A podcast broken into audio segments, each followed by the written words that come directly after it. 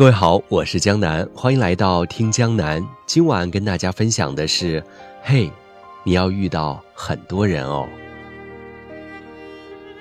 妹妹去上海实习一个月回来，委屈的哭诉：“我再也不想离开家了，以后找工作也要找本地的，工资不高也没关系，只要人际关系简单，我吃土都愿意。”细问之下，才知道这个还没出象牙塔的丫头受了多少委屈。被邻桌的大姐嫌弃衣服款式老土，影射她是小城市走出来的小家碧玉；被腹黑的同事抢走了辛苦好几天做出的设计效果，不仅换不来一句谢谢，报告会开完之后，一改之前对她的嘘寒问暖、百般殷勤，一副冷脸扬到了天上，对她爱理不理。奇葩的老板因为她迟到了三分钟，训斥了她两个小时。从个人生活习惯论证到当代大学生的思想觉悟，他颓然地瘫在沙发里，带着微弱的哭腔：“你们总是让我趁年轻多开开眼，可是为什么混社会这么难？”前些天看到一则新闻，在话剧《水中之书》的演出中，主演何炅还没说完自我介绍，就有一位大妈冲上台去对他又打又捶。长达一分钟之久，才被反应过来的工作人员拉走，而何炅回到后台做了十几分钟的调整后，重回台上，只说了这样一句话：“人的这一生会遇到形形色色的人，像我这样的人早就习惯了，没有指责，没有惊恐，没有不满。何炅能做到如此，正是因为他经历过太多。”从一九九八年加入湖南卫视做《快乐大本营》，应付无数的嘉宾、观众以及自己的同事，在复杂的人际关系中摸爬滚打，才练出了这一身处变不惊的好素养。他曾在一次访谈上说：“是他遇到的人成就了他，无论好坏。遇到柔软就变得更加温和，遇到赞同变得更加自信。”遇到反对变得更加坚定，遇到奇葩变得更加宽容。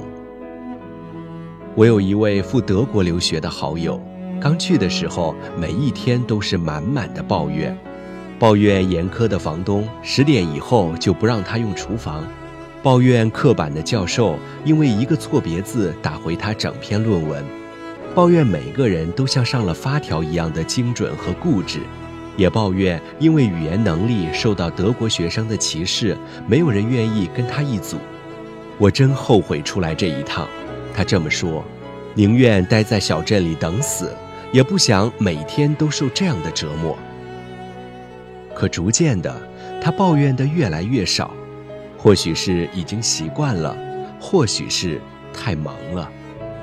有次过年的时候，我们聚餐。侍应生不小心将桌上的果汁碰翻，洒了他一身。以他之前的暴脾气，不可避免的会爆发一场争吵。可那一天，就当我们做好了劝架的准备时，他却笑嘻嘻的对着满脸通红、不停道歉的侍应生说：“别紧张，我洗一下就好了，不需要你赔的。”怎么出国一趟转性了？大家纷纷打趣道。奇葩的人和事遇到多了，也就不再计较了。他笑了笑。我自己也在餐厅做过兼职，自己失误了，遇到刁难你的人，你得忍着；但是遇到一个肯放过你的人，真的是一整天都会变得不一样。就是那种被世界伤害过，又被温柔相待的感受吧。当年的敏感执拗褪去不在。取而代之的是淡定和从容。自己这个东西很奇怪，它是看不见的，你需要撞上一些别的什么人也好，事也好，才能真正的了解自己。你遇到的每一个人都会塑造或者是折射你的一个方面，结合起来，那就是完整的你。他们会让你痛苦，让你哭泣，让你恼恨。他们也会让你感动，让你开心，让你温暖，而我们是在理解了他人的时候，才可以真正的理解自己。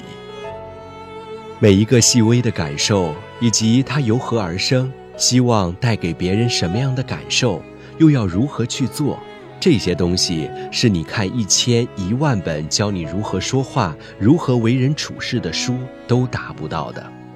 从简单纯粹的象牙塔走出来，走进这个鱼龙混杂的社会，遇到一些不好不坏的人，经历一些喜怒参半的事，既是历练，也是福祉。二十几岁的时候遇到什么人，真的会影响一个人的一生。他们融入在你的气质里，融入在你的眼界里，让你不再草木皆兵，不再大惊小怪，让你因为见多所以淡定，又因为识广得以从容。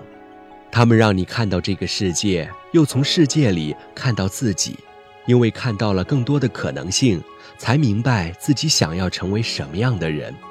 我们害怕与人交往，是惧怕复杂，惧怕伤害，怕看到人与人之间的不同，让我们怀疑自己的完美。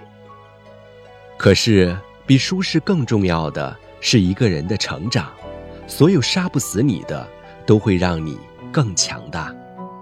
要遇到很多人，要用心跟他们交往。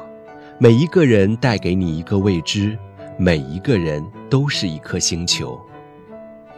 我希望你选择的恋人是所有人选中你最喜欢的那个，而不是还未见过巫山和沧海就匆匆将就自己的一生。